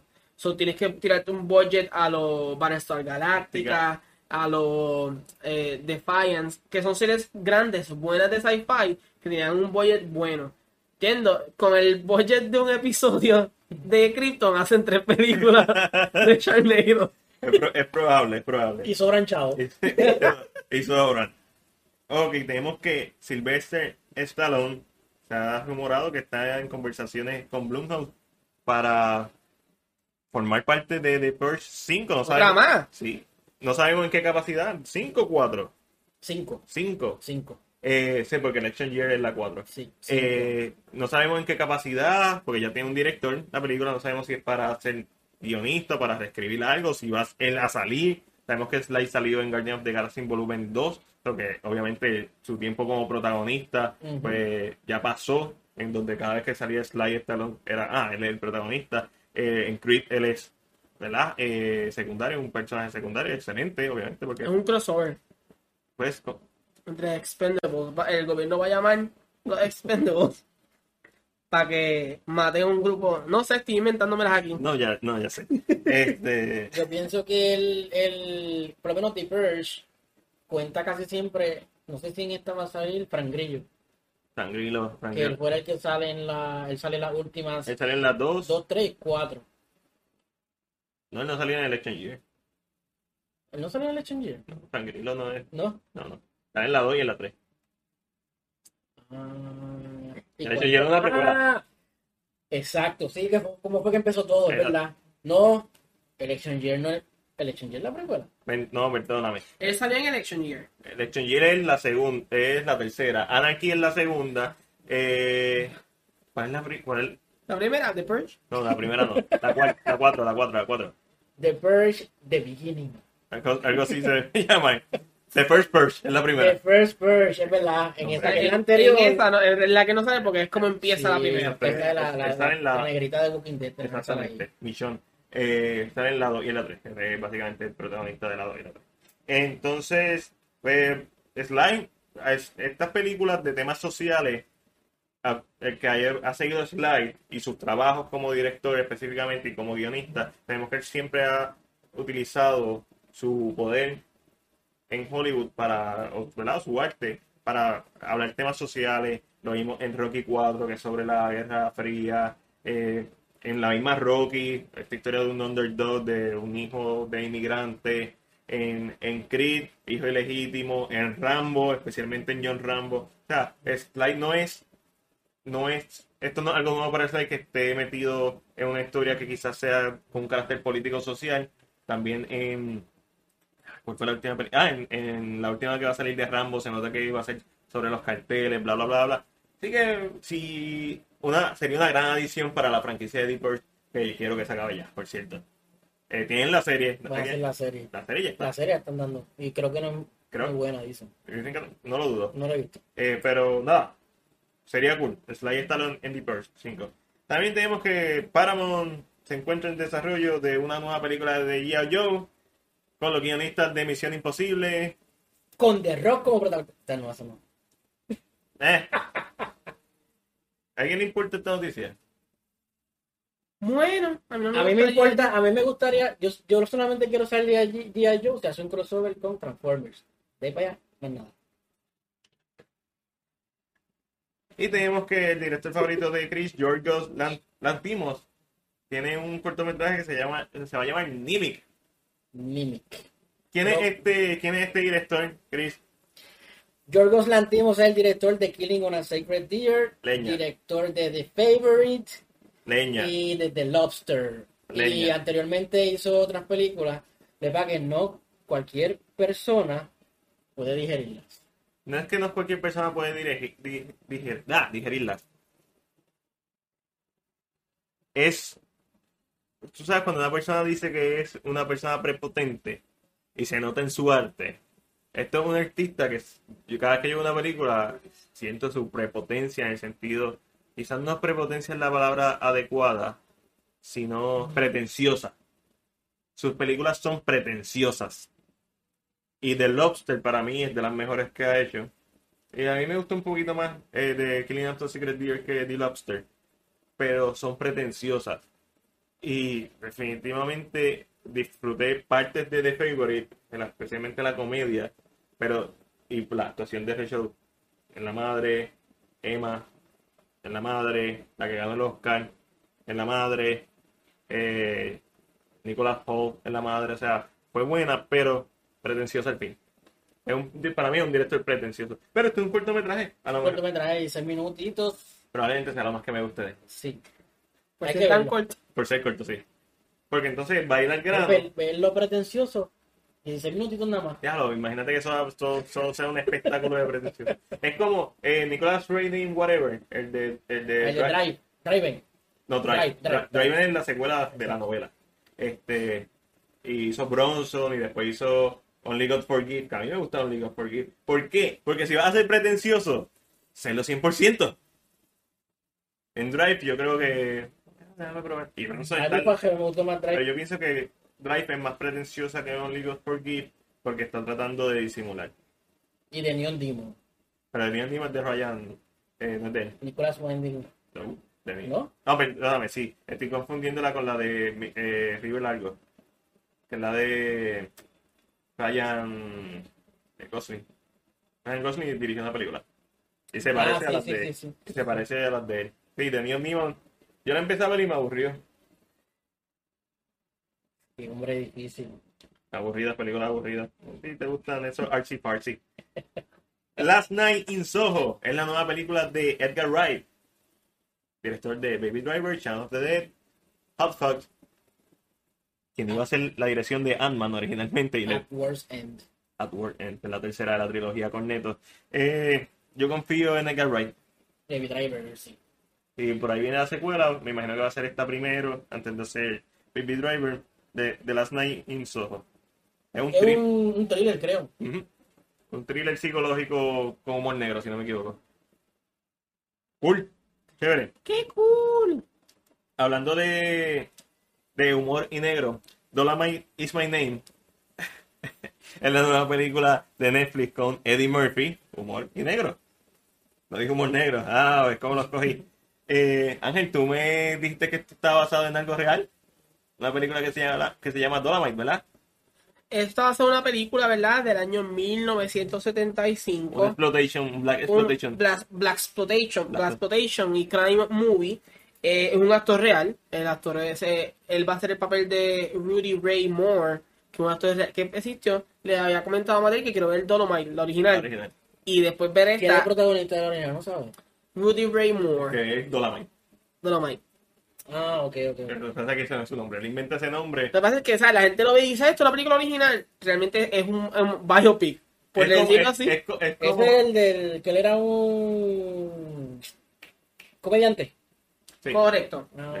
Esto es como la película de The Room, la de, la de James Franco, Seth Rogen, Ajá, ajá. es, basada en The Room, este, es lo mismo, es como Artist. Disaster Artist.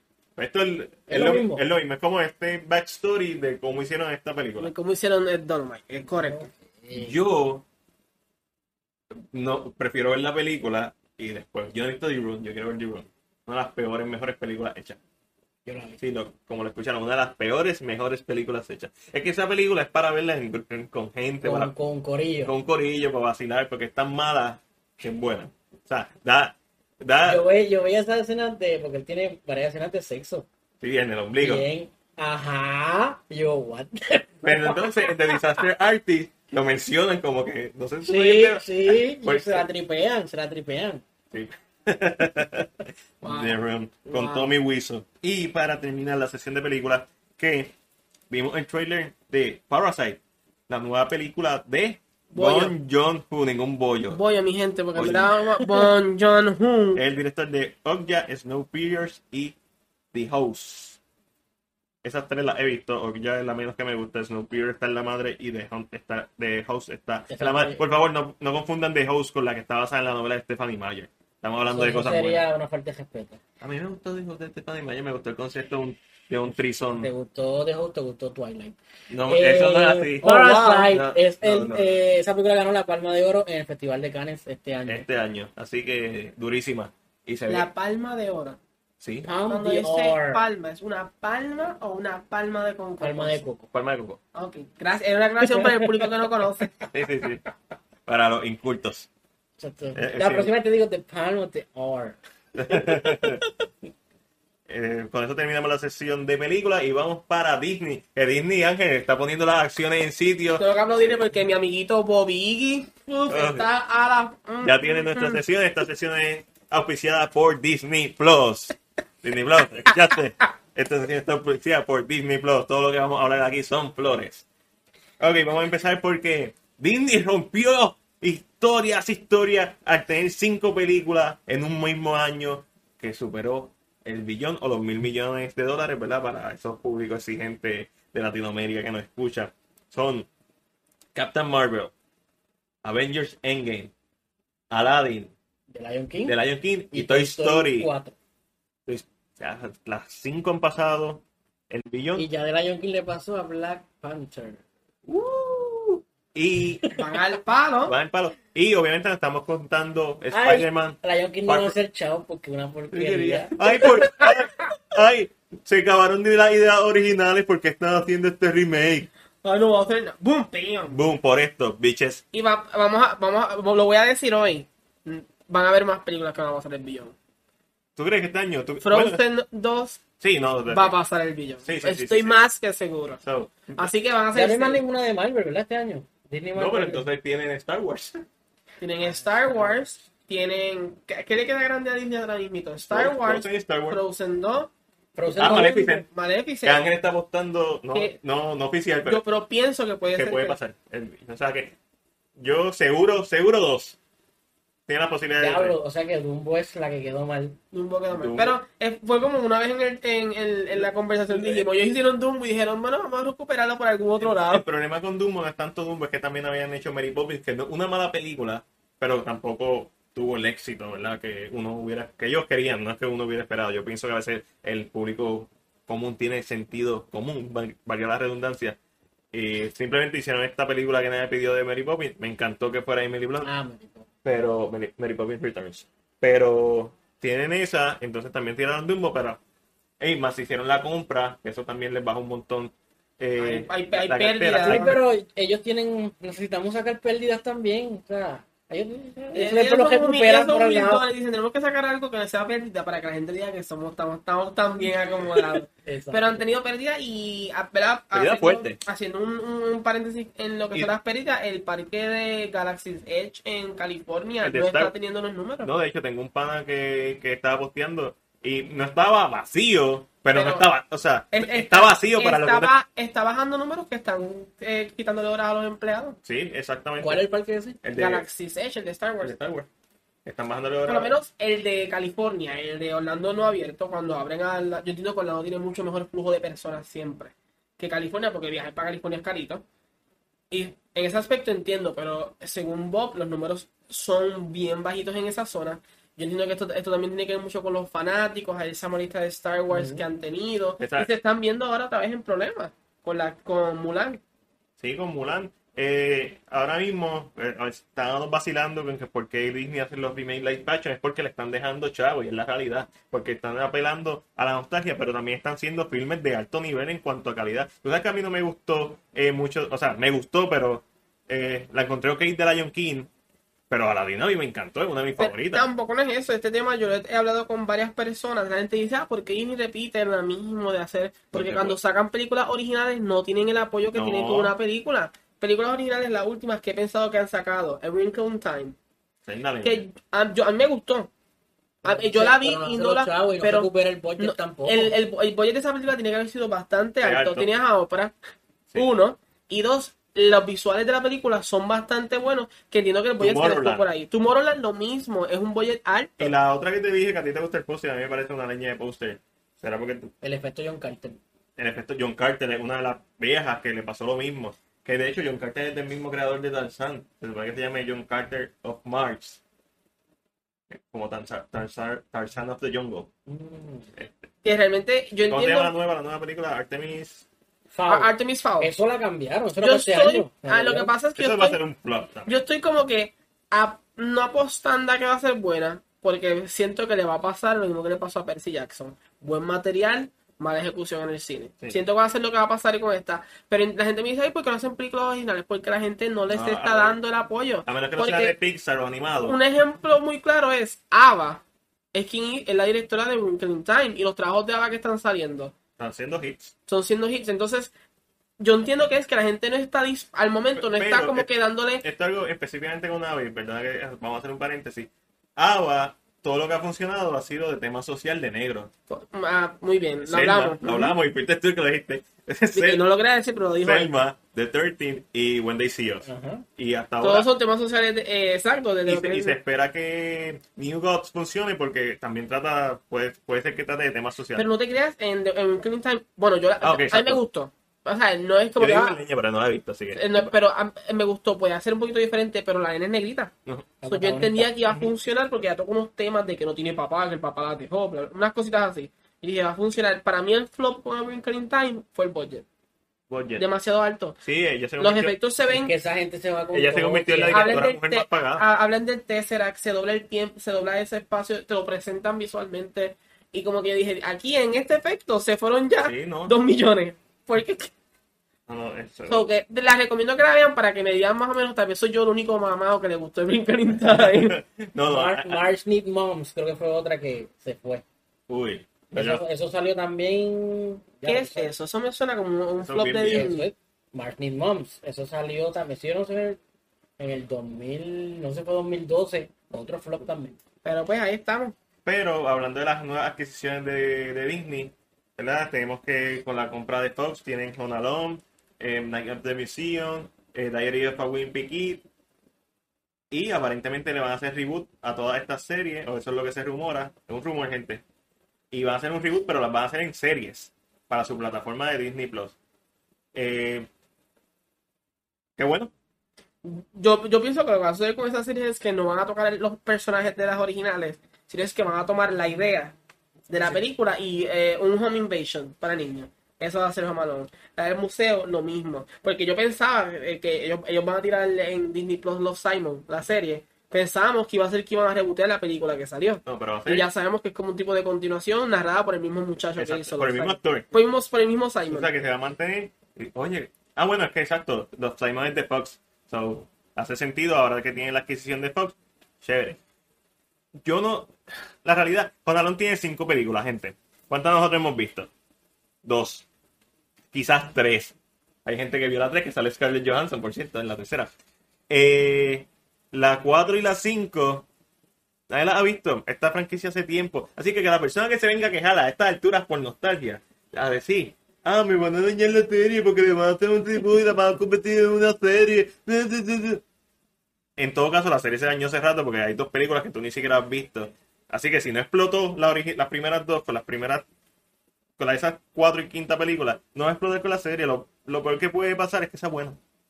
Si es mala, no la vas a ver. O es el primer episodio y ya. No va a pasar nada. ¿Y qué fue lo que te mencioné? Aquí no hay pérdida. No, Por el hecho de que no está en el cine, no, tú vas a pagar la mensualidad. correcto. Y si y la pagaste por una serie de Marvel o una serie de Star Wars y viste Home Alone, Pues, ya sí, ya, ya, lo- ya tu mensualidad está. sí. Así que no, no es pérdida, pero yo entiendo que para la generación que hay, si lo saben hacer, Y, les va a y, funcionar. pues, eh, y en caso de Jonadón, me importa si usan el nombre de Kevin McAllister. Que lo usen. Porque Macaulay Culkin no necesariamente tiene que ser Kevin McAllister. Sí, es un personaje icónico. Ojalá no lo usen y sea, como tú dices, el concepto, pero rehecho, un reboot, lo que significa un reboot. Eh, pero normalmente un reboot significa que van a usar el mismo nombre. Normalmente. Vamos a ver. Un, en un remake no usan el mismo nombre, pero en un reboot sí usan el mismo En nombre. el próximo Porque- podcast debemos tener un poquito más de noticias porque el D20 tiene la semana que viene. Exactamente. Esperemos que anuncien. Eh, y pues mm, Mira, yo, yo pienso que va a ser así. A mí la idea de Night at the Museum me gusta mucho. Night of the Museum me encanta. A mí Eh, esa idea de que el Diary, museo of, coge vida. Diary of a Wimpy Kid nunca ha dado pie con bola en el cine. ¿Cómo pasaría si yo me llevo esas tabletas al Museo de Sexo en España? Horrible. Mm. Oh, qué bien. Wow, tengo Oh, comunidad por una nueva yeah. película. Night of the Museum X. Deja ver una. Mira, yo no sabía que esta película. Yo pensaba que Lady and the Trump era para el cine y es para No, Disney no, Plus. es para, para Disney siempre ha Plus. sido para Disney Plus. Siempre. Eso- Ellos están, ellos Está están apostando fire. todo allá adentro. Sí, sí. Y, A diferencia de otras plataformas que están teniendo material nuevo como Apple. y esa es una película que, a live action que hace sentido que no va- la tienen para el cine porque se va a escogotar. El- ¿Cuándo, ¿Cuándo va a ser Tron- eh, Atlantis y Vamos a ver. En- eh, yo estoy esperando la semana que viene que me van a anunciar, porque he entendido que nos tienen que dar el slate de lo que queda del 2020-2021. La semana que viene el, el, el CinePR presenta el resumen de la semana de estar auspiciado full por Disney. Y vamos a tener Disney invitado a Bobby. A Bobby, Bobby Nos va a dar una llamadita de- para explicar. de, de Ángel, Bobby.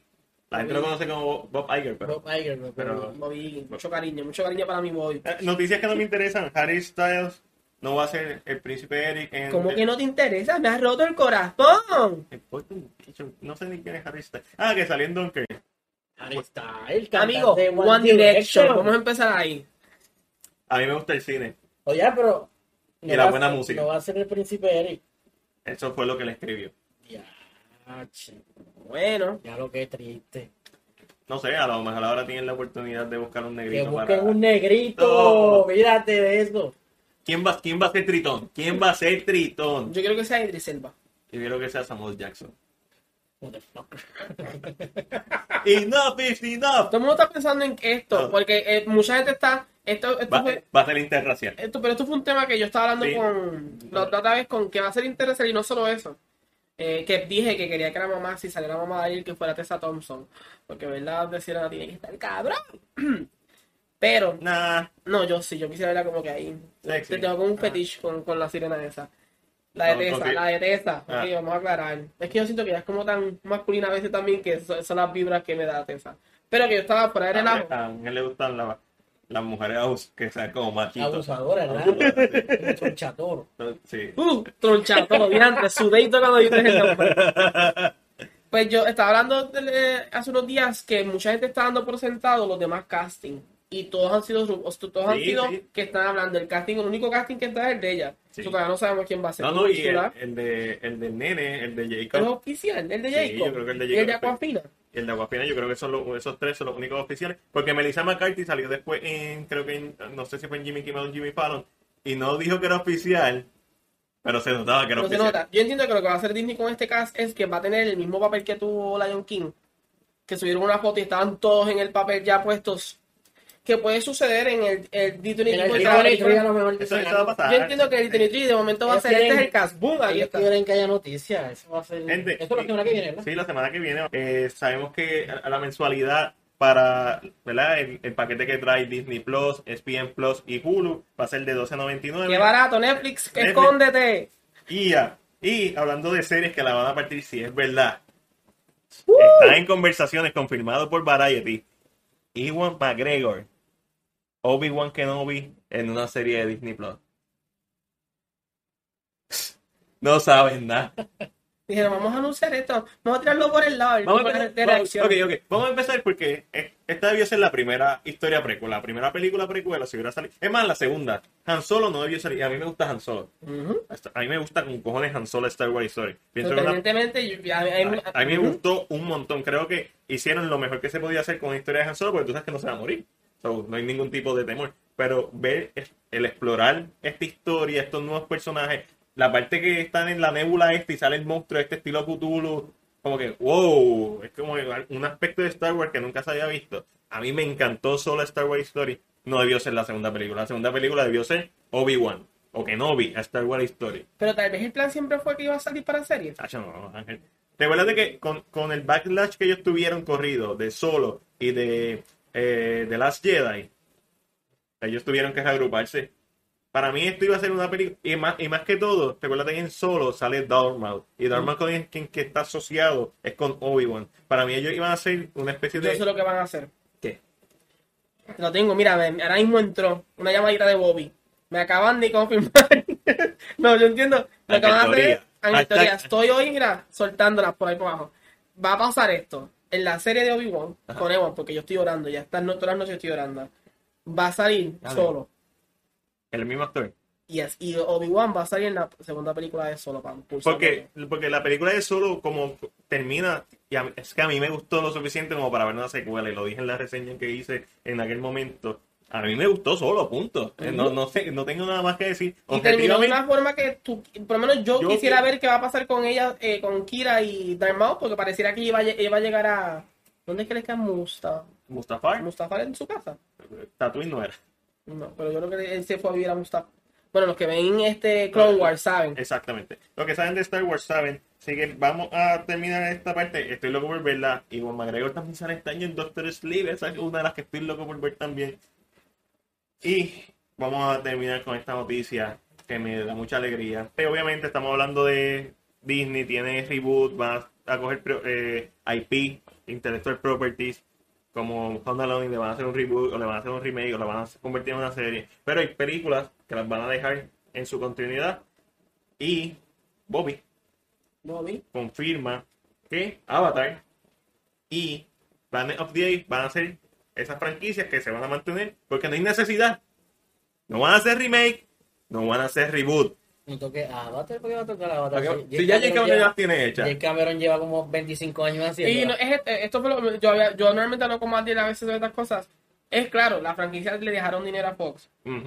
Ellos saben que para qué tocar algo que está dejando dinero. Exactamente. Lo de Avatar es claro. Disney tiene el parque en Animal Kingdom. Ujú. ¿Qué mejor opción para expandir un poquito más y seguir comiendo terreno en, en Florida? Segundo, Avengers Endgame le pasó a Avatar, pero no es por mucho. Tú haces un re-release, que esto lo, vamos- lo- estamos casi seguros que va a pasar, un re-release de Avatar, y se vuelve otra vez, la, se convierte nuevamente en la película más taquillera de la historia. So, ¿qué mejor forma de promocionar la secuela que Y no, y pensando que cuando Avatar salió, las taquillas de los cines eran más baratas. Porque. Avatar lleva tiempo ya que. 2009 de Avatar? O sea, ya es más de 10 Wow, más de 10 años vamos por una secuela ahora, hello, ¿qué está Y pasando? fue pujado, ¿viste? Avengers Endgame fue pujado. Ah, che, a mí no, Eso fue pujado. no. Este segmento dejó de ser auspiciado por Disney. A mí nadie me quita Diablo. A Bobby, mí- perdón, Bobby. a mí nadie me quita que esos números están trampeados porque Endgame estaba, llevaba semanas haciendo un millón, menos de dos millones. Sí, estaba como que estancadito. Estaba, estan- estaba haciendo menos de dos millones y de momento, de casualmente, el Y día de. Comic Con, que le tocaba a estar en el panel, Lo anunciaron. subieron 7 millones de cantazos. 6, 5 millones de cantazos. Bobby, las expresiones vertidas por Matiel y Chris no son las mías. Te quiero mucho, bebé. Así que, si ven gente haciendo clickbait, diciendo que es un reboot o un remake o que hay un rumor, bueno, tú puedes escribir en tu página de cine o en tus videos de cine que es un rumor, pero trata de darle la fuente. Porque el que queda mal, es importante no misleading, no engañar a las No personas, confundirlas. no confundirlas a las personas. Y, y si cometes un error, dale arregla, dale un update o, o, o poner otra publicación. Si no quieres borrar el que pusiste originalmente con un update o editarlo, escribe otro, no, esto fue, o escribe en algún lado en los comentarios. O sea, trata de, de, la- de no, no engañar a la gente porque es lo- la credibilidad es lo único que uno tiene en este medio. Amén. Y terminamos este podcast como siempre con la sección Esquina Marvel y el Rincón DC, donde hablamos sobre todo lo relacionado al mundo de superhéroes. Antes de empezar, le voy a pasar el micrófono a Matilde para que hable de su, de su deseo, el de Snyder Cut, como siempre. Esto tiene que estar presente. Ah, no lo este había podcast. puesto aquí.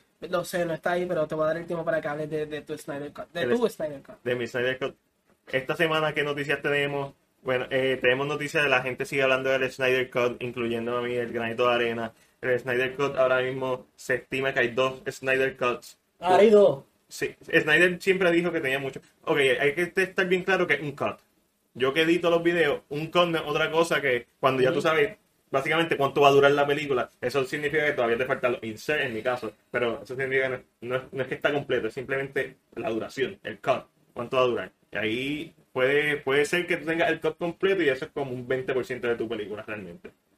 Trabajo de efectos especiales, mezcla de sonido, ADR, que es cuando se graban las voces, mezcla de sonido, música, yara, yara, yara, yara, corrección de, de colores, hay mil cosas que tú haces que le Todo haces. lo técnico que Todo lleva. lo técnico que conlleva la presentación de una película, el resultado final, no, no necesariamente está en el, en el cut. Hay un cut que es de 170 y pico de minutos, y, hay, y está el cut, que es lo que se conoce como el Snyder Cut, que es de 200 y pico de minutos. Algo tonto.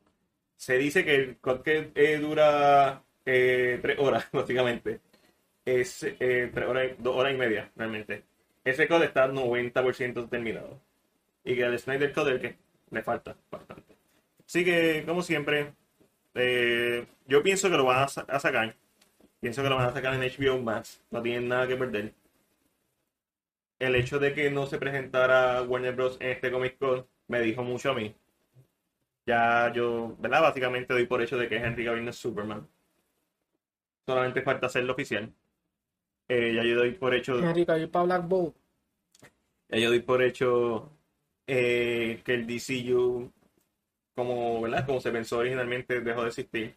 Ahora Warner Bros. con la, con la trilogía que piensa hacer de Batman con eh, Robert Pattinson y Matt Reeves, lo que va a hacer es un universo cinemático, va a hacerle como un soft reboot, mientras que vemos las películas de Aquaman 2, Wonder Woman, quizás Shazam 2, Black, eh, Black Adam, Shazam 3 con Black Adam. Es su propio universo, Sí, pero que no. están no estas películas que, ah, pues sí, para, porque han generado mucho dinero. Vamos a sacarle chavo a esta, pero vamos a comenzar un universo cinemático con Batman. Eso es lo que va a estar pasando, pero siempre positivo que en algún momento vamos a ver el Snyder Cut. Si vimos el Richard Donner Cut de Superman 2, vamos a ver el Snyder Cut. Confíen. Vamos a empezar con la teoría que hice Ay, pensaba que iba a hablar, ¿sabes? Como estoy tan en fuego ahora mismo, pensé que iba a hablar de mi teoría. No, no, no. La teoría que hice sobre Mighty Thor, cómo la pueden, cómo pueden utilizar el arco de historia del cáncer. Y esto es una teoría que se me ocurre mientras estoy con Chris en Plaza de las Américas hablando. Y para inmediatamente para escribirte a ti, pues fue algo, es tan, es tanto el sentido común que tienes que tener para hacerla, que no es, no es mi teoría solamente, hay muchas personas que se le va a ocurrir. Sí, esta idea es como Es que es esta sentido idea de común. sentido común que lo- uno entiende que a otras personas se tiene que haber ocurrido también porque es sentido común. Es senti- exactamente, no. Eh, yo estoy diciendo, ah, yo inventé la rueda. No, simplemente se me ocurrió en este caso. Y sencillo, se habla en Endgame que las piedras tienen una radiación parecida a la gamma. Por eso es que Hulk es el único que lo puede sobrevivir. Sabemos que en Thor The Dark World a James Foster se le mete el Ether. Se le mete el Ether, porque eso es lo que sale. Se le mete la pendeja esa roja. Pero que Raccoon se la coge. El Raccoon supuestamente se la coge y se la tienen que poner otra vez. Captain América se la tiene que poner a ella. Yo estoy loco que hagan las aventuras de Captain Yo no América. entiendo cómo, que cómo le borraron la memoria a ella cuando le volvieron a poner la cosa esa. Eso lo va a ver en el. Eso lo, Estoy bien confundido. el- eso lo vamos a ver, eso lo vamos a ver en, no, eso lo vamos a ver en, en, en- posiblemente en Thor. En los Phantom. Eh, el hecho es que obviamente ya estuvo expuesta directamente a esta piedra. La piedra la estaba matando en Thor, en Thor The Dark World. Obviamente si le, se la quitaron, no, la mató, pero quizás tiene un efecto secundario que es la radiación, que le da el cáncer. Y, y así es que pueden tirar ese arco de historia en la película. Sabemos que va a ser Taika Waititi, sabemos que va a ser una película comedia, pero eso no significa que no, que no pueda tener momentos grandes, que no pueda tener momentos serios. Y estoy loco por ver a Thor, honestamente. Ojalá hagan ese arco de historia, es lo que es lo más que quiero decir. Podemos seguir hacia adelante con Venom, Ve- Ve- Ve- Venom, Venom. Me gustó tu camisa de Venom. Me gusta mucho. Tú un regalo a mi hermana Gabriela, te quiero mucho. Este, yo la veo y pienso en Papi Hardy. Estoy Hardy, amigo, estoy Hardy. Tienes que dar ese Este, amor. Hardy está coescribiendo el guion de Venom. Hardy no es extraño como coescritor, él también coescribió el, el guion de Bronson y está en entrevista que él lo ha dicho que el guion no, no era bueno lo que tenían y lo reescribieron mientras estaban grabando y El de Venom 1. el de Bronson. Ah, el de Bronson. So, est- está bien envuelto en lo que es Venom, eso es importante. No es que la película va a ser buena, pero que Papi Hardy esté envuelto en Venom 2. Y ahora tienen a Robert Richardson como cinematógrafo. Que para el que no sepa, él hizo Hugo de Martin Scorsese. Ganador de Oscar. Ganador del Oscar. cinematografía. Ujú. O sea que ya con eso es suficiente, pero por si acaso, también hizo Once Upon a Time in Hollywood de Quentin Tarantino, eh, de Hateful Eight, creo que dije Tarantino. ¿Qué dije? Tarantino. ¿Lo dije bien? Sí. Tarantino. Eh, de Hateful Eight también lo hizo, que se- o sea, es un tipo que sabe de cinematografía. Dando un Oscar. O sea que Venom 2 se va a ver en la madre. Lo único que quiero es que le quiten la peluca a Woody Harrelson. De hecho, pero literalmente quiero que se la quiten en la película y que muestren que es una peluca. Eh, también tenemos Deadpool. Deadpool, ¿verdad? Se está hablando de que puede hacer el brinco al MCU. ¿Cómo haría el brinco? Una teoría otra vez de Flash. Estoy hoy, McGill Teoría, teoría. Teoría por- Nada, y esto ya lo habíamos hablado. Deadpool con, con Deadpool 2, al joder los timelines. Porque eso es lo que hizo en la escena post crédito. Si ustedes van a ver cuántos timelines es posiblemente creó, son como 11. Es posible que en alguno de esos timelines haya caído en el MCU y pueda aparecer en una película PG. Lo o PG-13 o whatever, lo que sea el MCU. Lo que están diciendo es que obviamente en sus películas él se- seguiría siendo R, pero si hace interacción con, con personajes del MCU como Spider-Man, obviamente no va a ser R. Eh, Spider-Man no es R. Sería, se tendría que acoplar a esa versión. ¿Y cómo podrían hacer esto gracioso? Hay un rumor de que va a salir en una escena post crédito en, en Black Widow. Eso sería un boost para la película. De cierta Pero bien forma. random. Black Widow. Porque el y Taskmaster en los cómics, ¿verdad? Eh, hay, hay algo entre ellos. La, Taskmaster- la idea es, es como hacer un spoof de la misma escena de. de, de, ¿De Incredible de, de la escena post crédito cuando el coronel eh, Ross. Ross eh, va a estar en el bar y Iron Man les habla sobre la iniciativa Avengers. Esa, esa es la idea. Eh, Taskmaster dice que Deadpool es una de las peores personas con quien pelear. Porque la habilidad de Taskmaster es que tiene memoria fotográfica y básicamente puede copiar tu estilo de pelea al momento. Y Y Deadpool está loco. Y, y exacto, De- Deadpool es impredecible. Taskmaster sabe contrarrestar a cualquier eh, personaje porque conoce el estilo que, que tienen. Pero Deadpool, como es tan impre- él sabe que él, es de- es de las pocas personas que no le gusta él y Moon Knight. Él y Moon Knight. Deadpool y Moon Knight son los dos que Taskmaster dice, eh, de lejito los veo mejor. Exactamente, porque son, eh, no le va a poder pelear. Entonces, está el rumor, es un rumor, si va pasa, cool, si no pasa, nos da lo mismo. Pero el hecho de que quieran traer a Deadpool al MCU suena para mí interesante, le- por, por mí le poner el beat y ya, en su escena. Él- y él comentando sobre el beat, porque no puedo hablar. Eh, esa sería la forma para mí correcta de hacerlo. Pero vamos a ver. Y vamos a terminar esta edición de CinePR presenta el resumen de la semana con estos otros rumores que tienen a Pierce Bro- Brosnan, Brosnan, Brosnan. Brosnan, el pasado James Bond, que pues, lo tienen pensado para el casting de Alfred Pennyworth, el famoso mayordomo. Alfred es más que un mayordomo. o sea, Alfred, Alfred, Alfred, La verdad. Ya tiene una serie. Creo que hay una serie, eso es lo que iba a decir. Ajá, sí, hay una serie. Pennyworth. Pennyworth, eh, interpretado magistralmente por Michael Caine en la trilogía de, de. Dark Knight. Eh, también tenemos a, a Jeremy Irons, Para está en, en el universo de Snyder. el universo de Snyder, el mejor universo que nunca vamos a ver. Y ahora el rumor, Pierce Brosnan, En el universo de Matt Reeves. de Matt Reeves.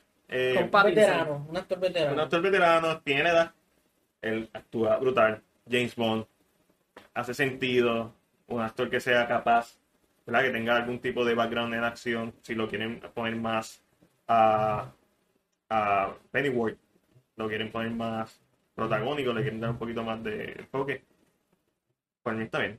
Porque siempre, se siempre los cómics se ha visto que su background, no, él no era un, un, un él era posiblemente de, de la CIA. En, en Gotham, el- en la serie de Gotham, Pennyworth es, es de la milicia. De la milicia. Pertenece a la milicia y el tipo pelea como usted y tenga. Sí, So, entiendo que para usar a Pierce, que tiene esta, que ha hecho películas de acción anteriormente, es una buena idea si lo quieren presentar tal vez defendiendo a Bruce en alguna escena, como que haciendo... Sería interesante. Sería interesante. Así que con esto, gente, terminamos nuestro episodio número 13. Sí, mientras más me lo- Eh, de CinePR presenta el resumen de la semana. Esta ha sido la edición más larga. Yo no voy a editar nada de esto. Esto se va completo. Todo va completito con palabras malas y todo. Eh, No, esto se va con el, con el principio, con el, el warning y para adelante. Y todos los errores que cometimos van. Así que, como siempre, Ángel, ¿dónde te pueden conseguir? En mi letterbox, que es letterbox.com slash angelo con un cero y luego una D. Exactamente, debes de O0 de. Todavía no has hecho tu Twitter, todavía no has limpiado el Twitter. No limpio el Twitter, está bien sucio. Es un Twitter eh, AR. Tiene mucha suciería el Twitter, so todavía no le puedo dar el, el- ¿Sabes qué? Voy a hacer uno nuevo. Vamos a ver, que vamos a hacer uno Sí, nuevo. va a ser más fácil. Ya. Chris, ¿dónde te pueden conseguir a ti? CinePR.